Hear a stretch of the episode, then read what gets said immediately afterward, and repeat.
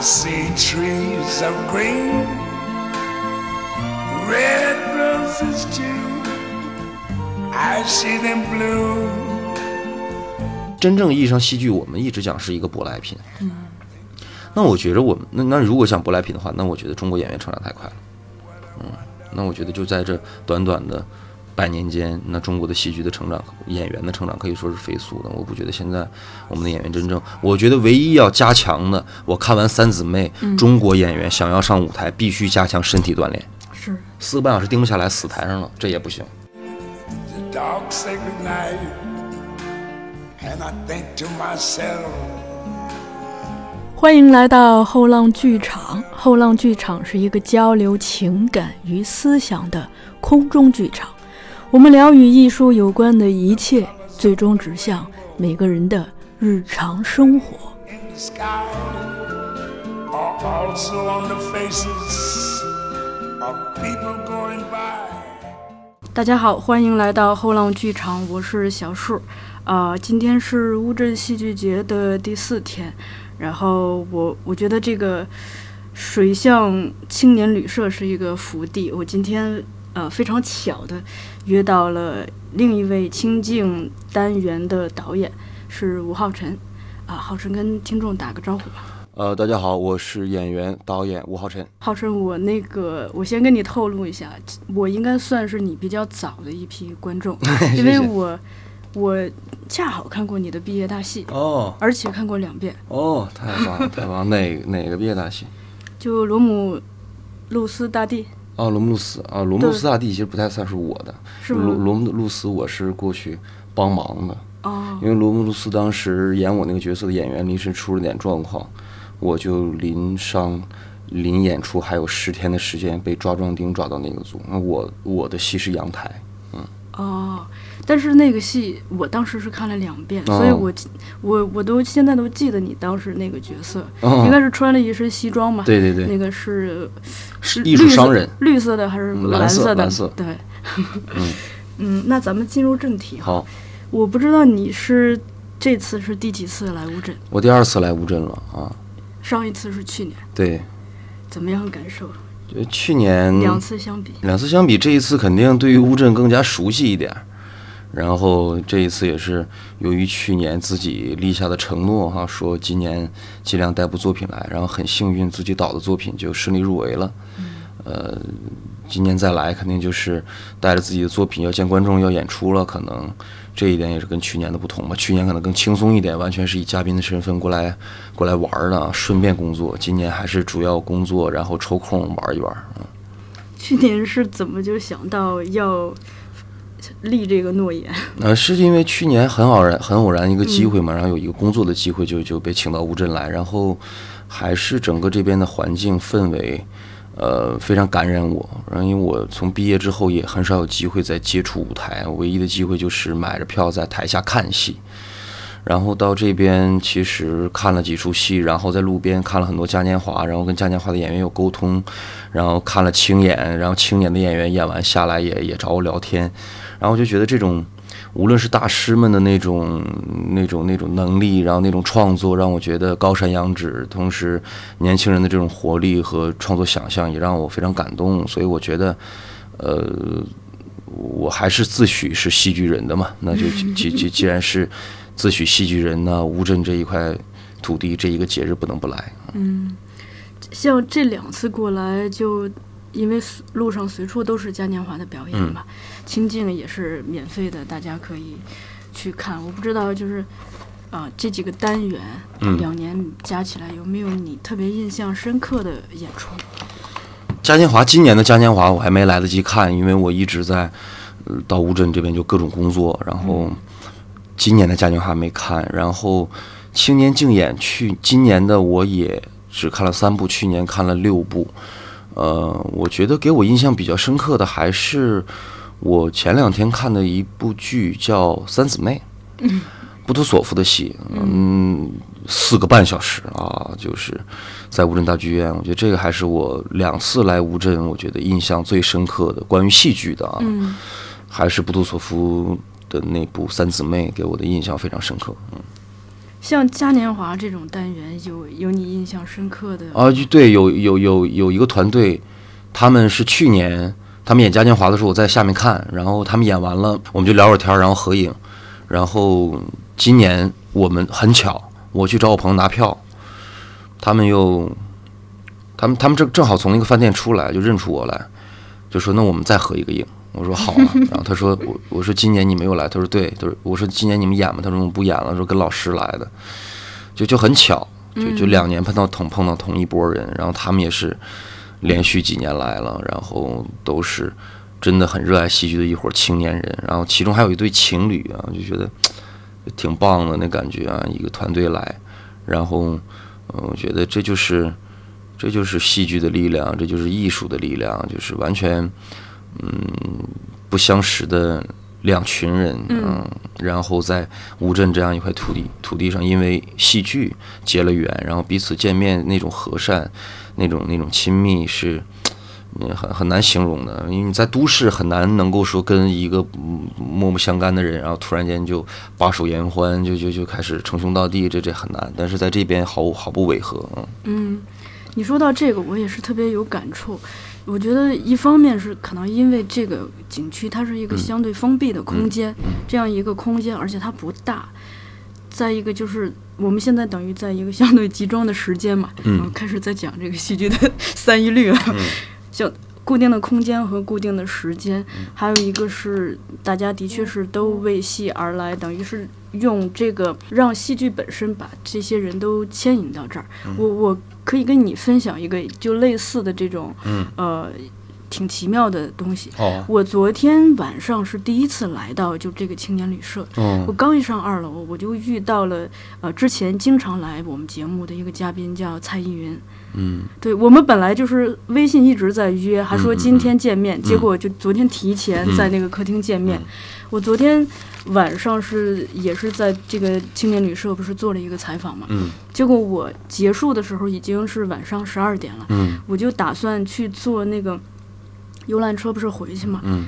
刚好我是跟三姊妹的剧组，嗯，坐了一个车。哦。然后三姊妹就坐在，就他们那三个演员就坐在我的前面。哦。然后。那个后边是其他的演员，其他的演员他坐那个车，他是面向汽车的那那个游览车的尾部，然后他们就在唱歌，应该特别欢欢乐的那种歌。然后那个你想，就午夜的乌镇特别安静，然后整个那个整个游览车不是，嗯。就在那种特别空旷的那个缆道里头行驶，然后这群人在在那那里说着、笑着、唱着，然后就你能闻到他们身上可能有一点这个酒的味道，嗯加上周围的桂花香，我就觉得当时那个夜晚特别的奇妙。嗯嗯，对，就乌镇，乌镇每天晚上都是一个奇妙的晚上，对，大家都是年轻人，大家在一起狂欢的地方。嗯，我不知道你来这边以后对时间有没有新的。感受，因为我觉得这边好像跟北京，嗯的那个时间整体是很不一样的。我的时间一直是模糊的，嗯，我对于时间一直是没有概念的，因为我职业上的问题就是作息也不规律，然后我自己休息的时候也是完，我是完全，我是一个不理时间的人。我曾经对于时间有紧迫，嗯，但是从一段时间之内。我开始对于时间是一种非常放任的办法去处处理它，所以在这边也是，今天上午就放弃了一个工作坊的机会，就是因为我没睡醒，嗯，所以，所以我对时间一直是这样的概念，所以到这边倒没有觉得，我觉得还好，我觉得还好，因为我在北京也也是这样，然后我我我明白你的意您的意思，就是大概北京会很很匆忙啊，然后在这边会时间会相对来说慢啊，或者或者怎么样的有一些不同，但对于我来讲都还。都还挺好的，我觉得更重要的是在时间那个维度里面，你的你生活的质量吧，那这边显然更高。嗯，就除了跟北京的不一样，就比如说乌镇自己，它其实在一天二十四小时之内，嗯，就每天的这个每个时间段的那个景区的状况也是不一样的。就午夜可能就哎突然人少了，嗯，可能比如说到快到中午那会儿人特多，下午晚上人更多。嗯，对，我不知道这方面你有没有。什么样的感受？这中国所有景区都这样。嗯，对，这个不是，不是说乌镇的特特色，对，乌镇的特色不在于这个，就是说，你想想，肯定是大家起床了，然后溜溜达达的往景区来，嗯，然后晚上差不多溜达完了，喝点酒回去睡觉了，就晚上就没人了呗，就这样呗。嗯，那你觉得乌镇的特色，呃，主要在哪些方面？我觉得乌镇那就是戏呀、嗯对于我来讲的话，乌镇就是戏，因为我没有在不是戏剧节的时候来过乌镇嗯啊，我也没有来，我也没有见识过没有规划好之前的最原生态的乌镇。我来到乌镇几次就是跟戏剧相关，那我觉得它对于我来讲最吸引我的，也就是可以说是最特色的。当然，就是这里你也可以可以看到国内外各个大师，这布图索夫也来了，彼得布鲁克今年的戏也来了，然后我们国内的各大导演、各大知名导演、演员的戏都来了。我觉得你可以在这里集中几天，看到你自己想看到的，平常没有机会看到的喜欢的艺术家的作品，然后有一群青年人、青年人五湖四海的来到这里。然后我这里写了，嗯，我这里面写了一句话嘛，就是刚才给您这宣传册里面，对吧？嗯，呃，是年乌镇广发英雄帖，各派高手齐聚江南，比试切磋，论剑问道，对吧？就是基本上就是这样的一个一个一个一一一个故事，大家在这里都是来这儿呃以武会友，我们叫以艺会友的，对吧？所以说这是乌镇的特色。我刚才在门口听你经纪人讲说，呃，像三姊妹、树为什么你都看了？对，我都看了啊。因为呃，树和为什么我没看到，所以很想听听你的感受。树我非常喜欢，嗯树我非常喜欢，但是跟我同去的朋友们呢，就戏就是这样，每个人对于他的看法、喜好都不太一样，然后。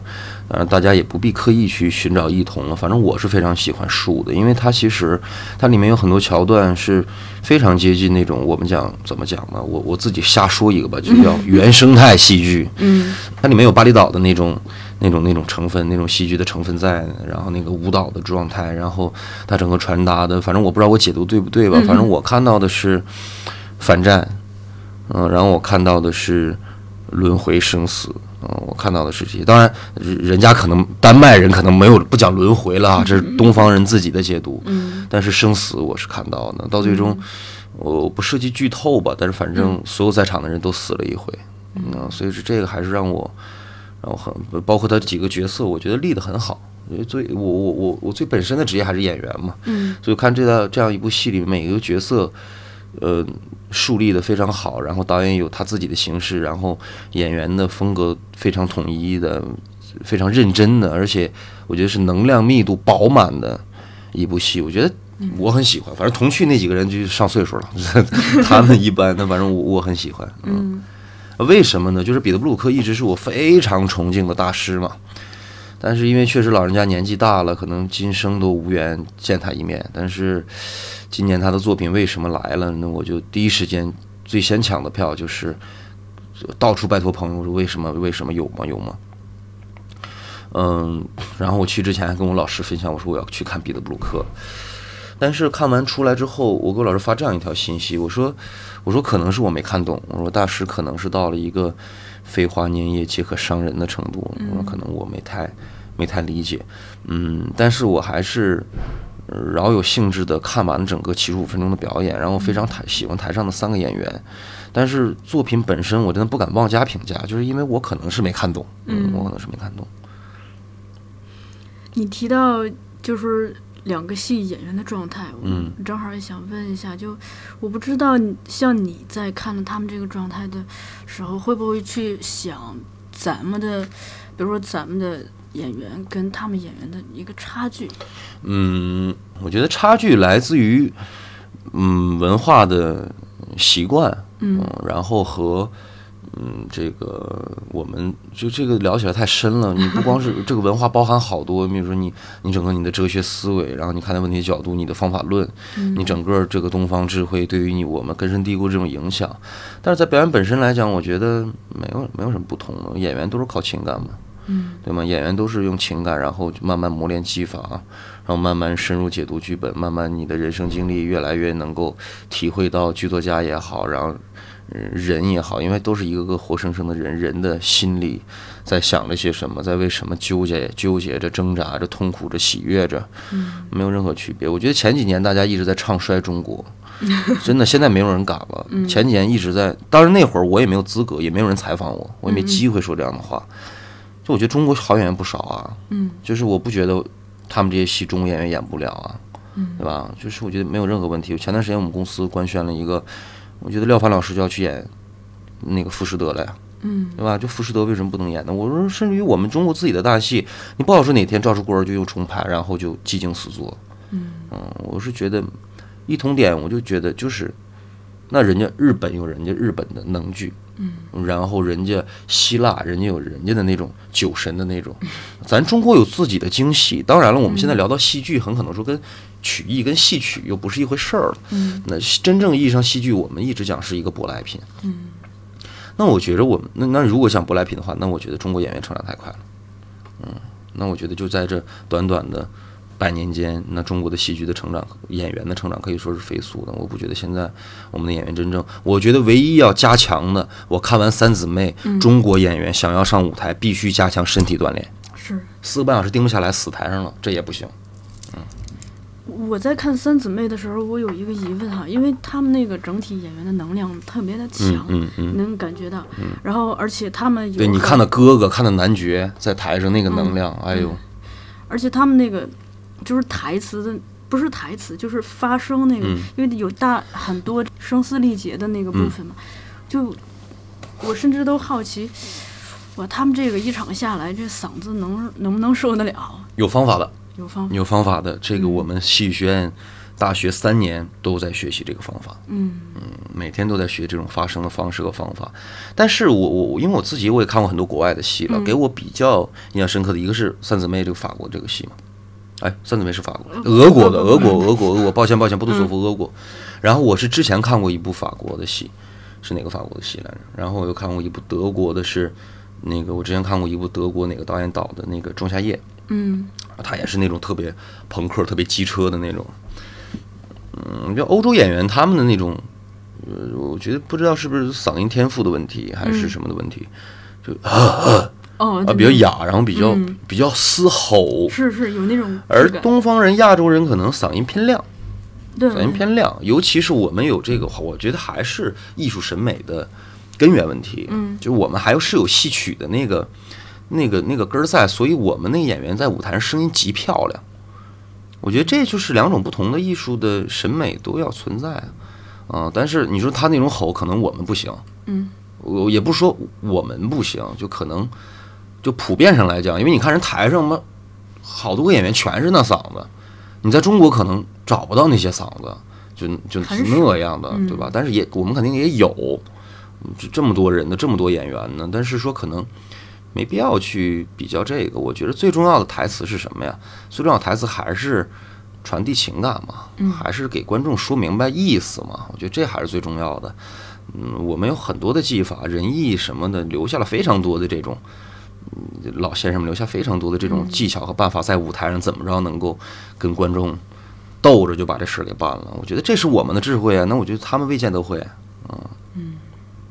哎，说到清静，你你有昨天去看其他组的？看了，呀看了，看了，看了，看了。你是昨天看了几组我看了，我只看了一组，因为我下午在看三姊妹，啊？然后结束之后，晚上那？对我看了晚上的 C 组吧，应该是。对 A、B、C 怎么样？感觉？我觉得蛮好啊，青赛就是这样啊，就是各种题材、各种形式，嗯大家都会嗯来到傍晚剧场，然后大家交流切磋，就是这样。我我觉得非常棒。我只看了三个作品，因为遗憾，因为今天又到我演了，就是其他组也看不成，我只能嗯二轮我又有其他的工作，我看看只能也许决赛吧，能再看一看。嗯，傍湾那个剧场怎么样？非常我非常喜欢乌镇所有，我可以说乌镇所有的剧场我都非常喜欢。嗯乌镇大剧院整个那个剧院的感觉就是，哎呦，那真是乌镇大剧院呀！那种大舞台演的，我觉得简直真的，嗯，那那个规模就是太是我理想当中的大剧院的模样了。那网剧场做的，嗯那就是演员都不用使劲儿，那拢音效果做的好极了。嗯那个整个的设计，我不知道是谁设计的，就就让我敬佩。从里到外，外面那个大厅给观众的那个休息的那个区域，然后那个放那个宣传的所有的那些会客的区域，然后进入到剧场单双号的安排，进入到里面坐座椅的舒适程度，我就觉得这，我我我不敢说完美，但我非常爱。那傍湾剧场也一样，小小的，嗯，几层台阶的，然后一个高台起来，然后几盏简单的灯，给我们清静也是这样嘛。就是，其实这次来我带了特别多这种技术方面的想法，但是来这边发现实现不了。但是我马上转念一想，我说 OK，这就是，这就是我们现在要做的呀，就是我们不依赖技术太多。我们用简单的技术，然后看是否还能够通过作品本身、文本本身、导演的想法、演员的表演，能够打动观众。嗯，我觉得就是几盏简单、非常简单的灯，甚至我都可以说，按照现在的年代，中国人这么有钱啊，这个剧场可以说是简陋，就它的技术层次可以说是简陋。但是我觉得这个一定是导演，这个一定是评委们这些这些创始人们有意为之，就是先不要让你花哨。嗯嗯。嗯，就是你就是最朴朴素的，对我觉得这很好。而且我感觉这边好像观众的素质很高。嗯当然他们主办方像黄磊老师，他昨天也会不断的叮嘱大家去、嗯去注意很多剧场的规律。这些整体感觉氛围好像比比北京的很多剧场都很好很多。嗯，因为嗯嗯，这个不能这么比，就相当于说我不能跟一个川菜的厨子比粤菜，嗯就是嗯，乌镇你要知道，它是一个其实远离都市嗯这样的一个地方，大家能在这欢聚都是从各大都市来的。那是为什么要从自己百忙之中都抽出时间来这儿玩儿这么几天，野这么几天呢？是因为我们共同奔赴的一件事情，大家不约而同的会保护这件事儿，大家不约而同的会遵循一些这里既定的或默识嗯这个靠默契形成的一些规则。嗯而在北京不是，在北京这个基数一下扩大了那么多，嗯那它一下就变得宽泛了，就又就不那么可控了。大家那个集体的意识可能就没有那么那么鲜明和和和汇总了。我觉得这非常正常，这非常正常。那正因为这样，我们平常没有这样的机会，那才来到乌镇，我们感受这样的氛围嘛。我昨天在排队的时候拿到了他们那个第一号特刊，我我在上面看到有一篇是讲，就是他们在采访你说你的包里头有什么，对，翻包 太对太残太太残忍了，进来就翻包。呃，直接翻啊，对，这这就直直接过来就是你包里有什么？刚下来，刚刚到乌镇，然后哦逮到屋里就开始翻包。对这个我想多多聊一下，嗯因为我看到你提说你带了一个笔记本，打算去记一些那儿呢吗？就在那儿。随时的这个灵感。嗯嗯。乌镇是不是对你来说，就这段期间，其实应该算是一个很好的触媒？嗯，对，但是哎，这这说起来惭愧，就到现在还没写几个字儿。嗯我估计可能回去安静下来，嗯可能这些这些这些记忆啊，这些经历倒是不会忘的，应该还会写。因为最近工作太多了，嗯，就回到来回到家吧，再跟演员说说戏什么的，就只想睡觉。嗯但是笔记本是很惭愧，没怎么动。但是我觉得这个地方，我你你你创作来源于什么呢？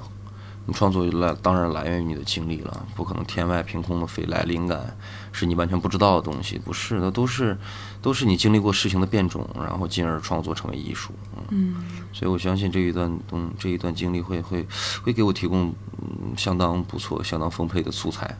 嗯你的浮云笔记有继续写吗？我但是在写，一直在坚持写，但是因为有有几家出版社跟我沟通过，所以就不再发了，哦。就不再公，就是我会选一些能发的发到网络上，继续跟大家去交流，但是就不是之前那种那么频繁的发。嗯，我看到那个特刊上有登说你还带了一个拍立得，对，有有拍点什么吗？拍了，拍了一些，拍了一些，然后送人了一些，然后自己留存了一些，还还得继续再拍。这几天反正我打算多拍一拍我们演出之后，演出之前，我想拍一拍他们那个化妆间，哦我，想拍拍他们化妆间的状态。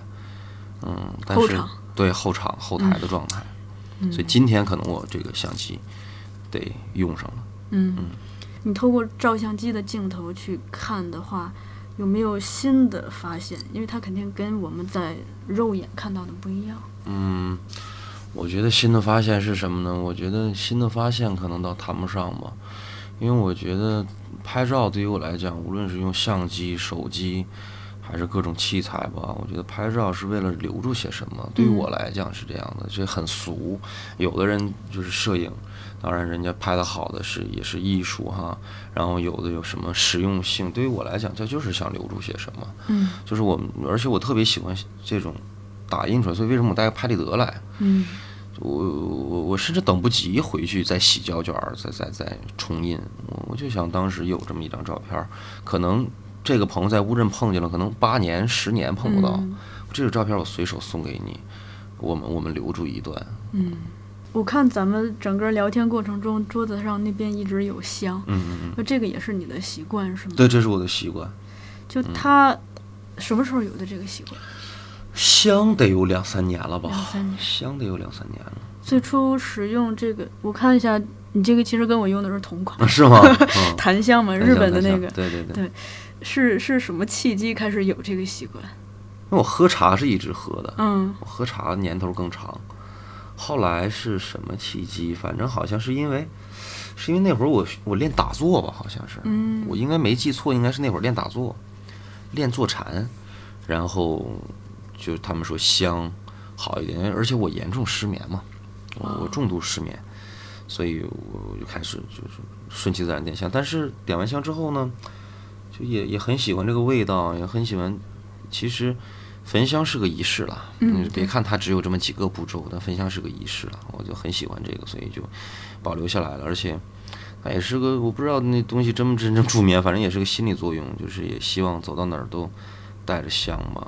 嗯，到酒店也把这个屋子里熏成我自己香的味道。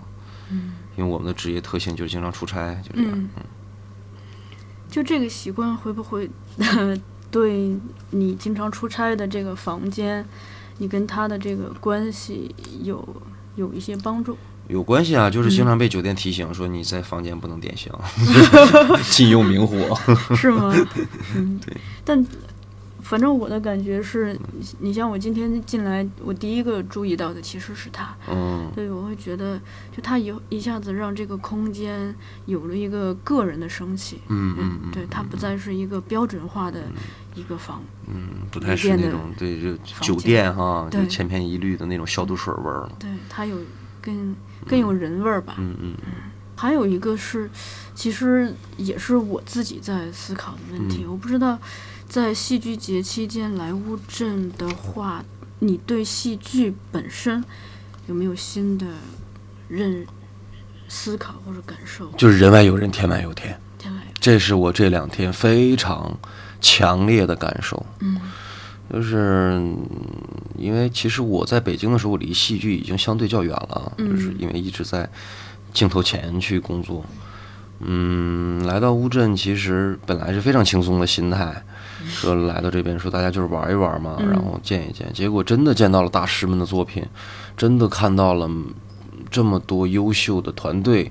我真的觉得，哎呦，这个那天我打开随手打开的一个册子，里面有很多采访，很多人采访，就是嗯，各种各种各各类人群呢，就是评委级的、嘉宾级的，然后选手级的，然后演员们、编剧们、记者们，所有的这些访谈。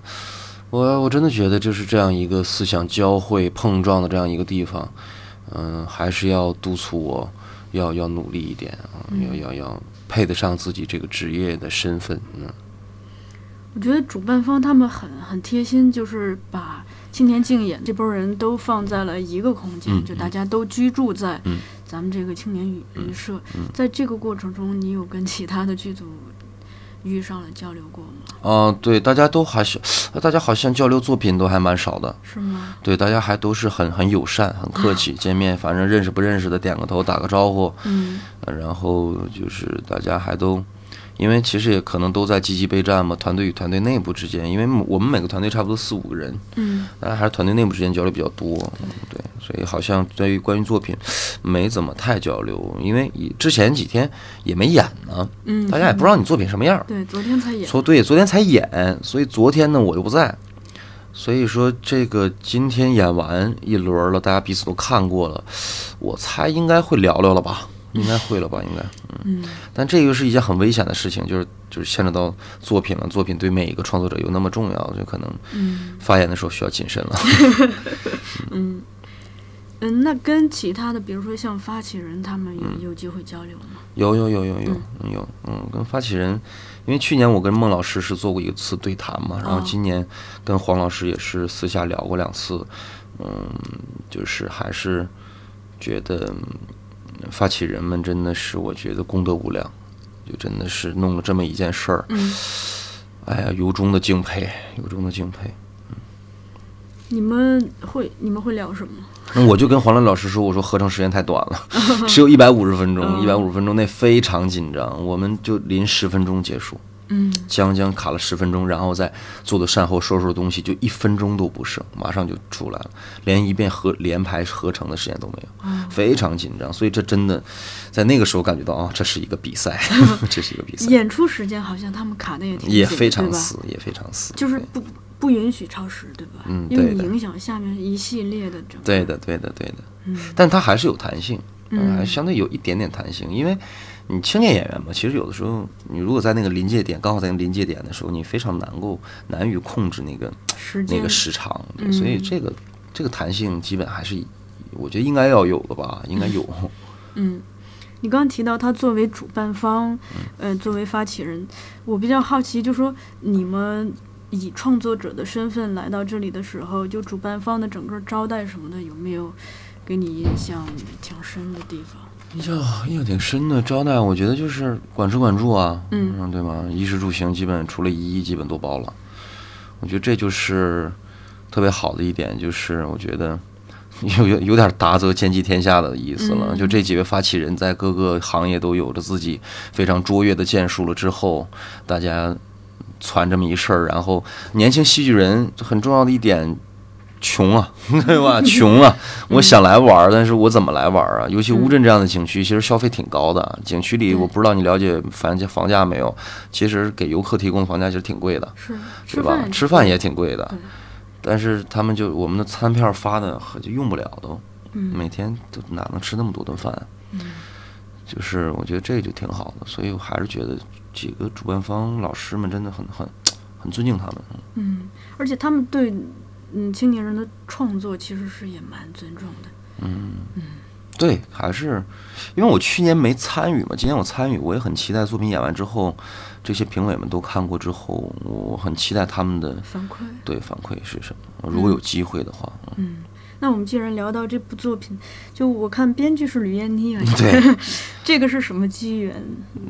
燕妮，我们老朋友了嘛，老朋友，老朋友了。今年，去年我自己吹牛，我说这好地儿，我说我明年带个作品来，嗯，那结果就公布公布题目了嘛。公布题目了之后，我就那会儿我在剧组拍戏，嗯，我也没有时间搞这些，然后等到拍戏。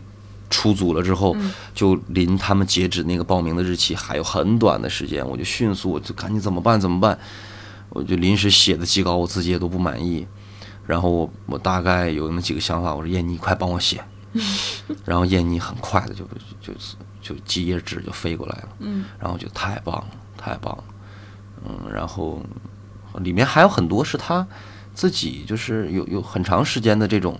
构思的了，然后他就放在这部作品里的了，所以我我一看，我觉得太好了，我就迅速拿了这个本子开始排练，然后过程当中我说能改吗？他说能改，我说这儿能这么改吗？能这么改。后来他就烦了，他就就他就他是个特别不负责任的编剧 他就说交给你，对，就交给你，你就就你就去搞吧。然后反正就是就是这样，就就是排练，然后到最后他也不看，他也不看，他直到现在完整一遍都没看过。嗯嗯，就交给我来弄，反正。嗯，还是燕妮这个本子，嗯，是我们的第一要素，剧本嘛。在不剧透的情况下，可以简单的向我们介绍一下，因为很多听众来不了嘛。我这部戏剧透也没事儿，嗯，我这我这部戏不怕剧透，它其实是四组故事，三组故事加一个序幕，就是序幕、一幕、二幕、三幕，分别是三个小故事，我们或者理解成四个小故事，但其实是一组人。这里面分别是一对热恋期间的男女，一个小和尚，一个一对婚姻了很多年之后的一对这个夫妻，还有到最终是一个已经去了世的灵魂。啊，这其实转过来，男人是一个男人，女人是一个女人，生生世世几度轮回，就都在这里面打转儿。所以为什么我的名儿叫忘忘川之前原定的名叫，就是燕妮给的名字叫我在天堂等你。这这不是跟那个蒋雯丽的《我们天上见》有点像？哦，反正这就是他，他反正也是暂定名嘛，嗯就我在天上等你，我在天堂等你。嗯后来我排着排着排着排着，因为我自己艺术审美的事儿，其实还是有很多，就是我们自己本土的那种戏剧特色的状态，所以我还是突然想到，我说，我就突然想到一句台词，我说“过忘川不可回头”，嗯所以我这四幕里面都会有一句台词，在出现在各种，出现在最开始的，出现在中间，出现在尾巴，出现在对话里，嗯都会有一句“过万川不可回头”。然后后来我就跟燕妮商量，我说要不然就叫忘川吧，嗯啊，然后结果特别巧，因为我英文特别不好嘛，结果到那个翻译软件上，一看，国外竟然英文竟然有忘川的翻译，就是你知道吗？这个特别让我意外，就是他们忘川直接就翻译出来了。是是这个吗？对对对，这怎么读我也不知道我。也不知道，L E T H E。这次以导演的身份导这个戏的话，有什么困难吗？最大的困难是什么？嗯，最大的困难就是时间吗？不是时间，嗯、那段时间我是已经留出了充足的时间，嗯来排练这部剧的。最大困难还是因为我我自己是成立了一个剧团嘛，嗯私下成立一个小型剧团叫大不了剧团。呃，最大的困难其实还是我们的资金，或者说我们的场地、我们的设备，嗯非常简陋，非常简陋，所以很多时候在创作时候的想法没有及时的能够得到满足。当然，这我相信这不光是我一个人，嗯那大部分的青年戏剧者面对的一个问题就是没有一个试炼的，在在日常没有一个试炼的机会。啊嗯。但你提到的其实主要是硬件方面的吧？嗯嗯嗯。但就是在软性的方面的，呃，那个没有，那个我我觉得我跟燕妮还都处在一个。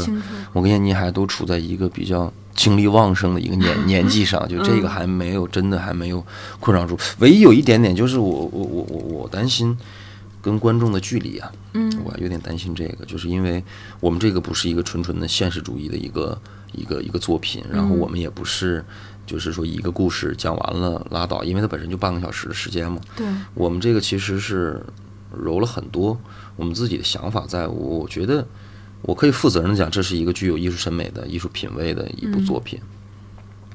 但是我不确定我的表达方式是否能够被观众接受。嗯就是观众也许不认你这个东西，因为我第一次当导演嘛，就是反正嗨，非常期待观众到最终给我的反应是什么。嗯，所以这个也可能是我觉得最大的问题，就是在排练过程当中要抵抗这个，就还是要，我觉得我抵抗住了，还是最终还是完成了一个自己觉得。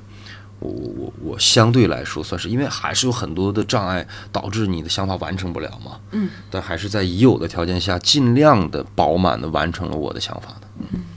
但其实清静的观众大部分都是年轻人嘛。嗯，啊你进去一看，一张张全是青春的面孔，嗯对对对我想大家应该整体接受度会比较高一点。而且，其实乌镇，咱们咱们坐在这儿说，乌镇戏剧节真的是蛮包容的，嗯蛮嗯开放的，嗯什么样形式的都有。嗯，对，嗯，你你来这边会就是在工作的状态中，对那个这周围的这个声音会敏感吗？我我这些东西我都敏感极了。演员就是这个，所有的这些这些这些我们的讲叫感官的这些器官呢，嗯都都敏感极了。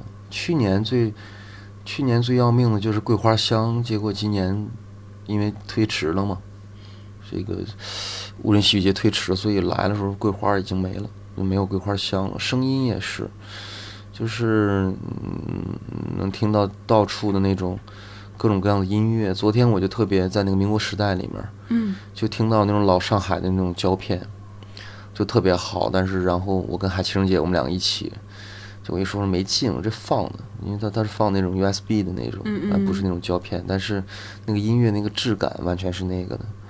然后这个嘉年华，然后有在街上那种那种吵嚷的声音，然后还有那种嗯老大爷街上修鞋的、卖冰棍儿的，我不知道你听没听，就在那个那趟街上，就这些声音给我的印象都都好极了，但目前没听到鸟叫还。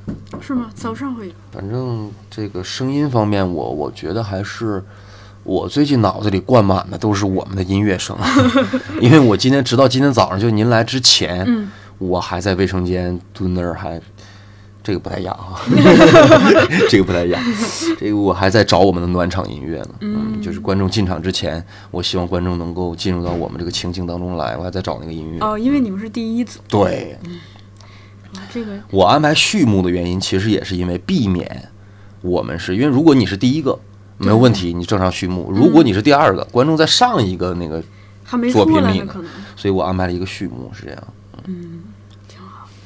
早上的鸟叫会比较明显，是吧？那早上我可能昏睡着呢都，而且早上和晚上会有那个犬吠，嗯嗯，犬我倒没听见，反正这两天我老看那小野猫，就是我们青旅这附近就是全是那种树丛啊，那矮的灌木丛，就有好几个小野猫。那天去黄老师那似水年华门口，一个小黑猫就就安静的趴在那儿，与来往都逗它，堵的那路都走不了，但是还是觉得那小猫很可爱。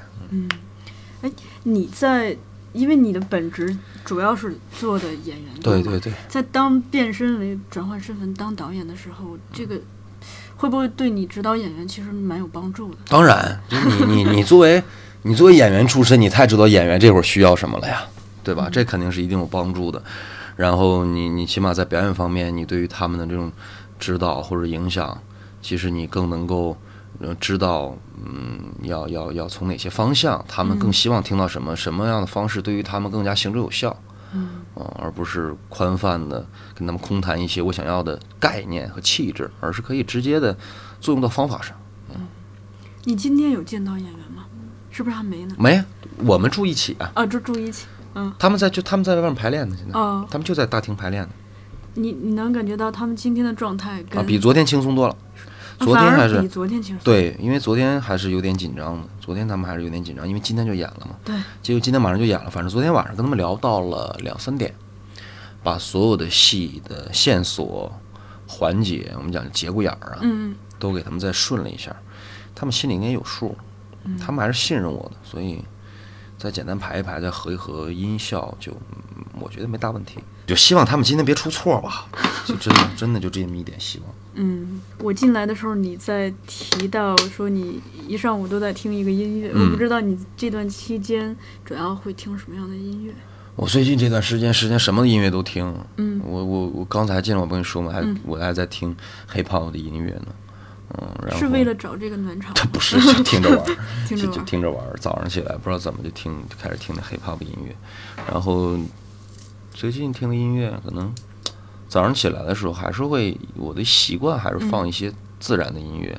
那种三 D 效果的环绕的那种自然的音乐，就是你舒舒服服的把自己叫起来嘛。嗯这个，然后听的大部分的还是我们作品相关的音乐，再去嗯想这个音乐在怎么样，因为不断在引领他们排练过程当中，你平常工作的时候，你不可能说人家跟你聊天，你听着音乐，对吧？然后嗯回来的时候，基本上就是他们一直在排练排练，听的全都是，我觉得这个音乐到这儿怎么样？嗯，这个音乐这个点，嗯，还是都是我们作品的音乐比较多。嗯那最后嗯，跟我们听众分享一首音乐吧。啊，最终最终给观众分享一首音乐，我分享《春歌》，嗯，这样一首音乐，这首《春歌》，田基新老师曾经把它用到话剧《青蛇》里面，嗯这一次我也拿来到我的作品里了，嗯，嗯很很好的一首歌，就是希望大家有机会的话可以听一听这首歌，然后也许会有自己的体悟嗯，我们会放在片尾。啊，那太嗯棒了，太棒了，谢谢谢谢谢谢，而且你听推这个，我觉得也蛮应景的。嗯嗯嗯，那个青蛇也是曾经在对，在水剧场，嗯，嗯，而且那天赶了大雨。太棒了。好的，那谢谢你。好，谢谢谢谢。嗯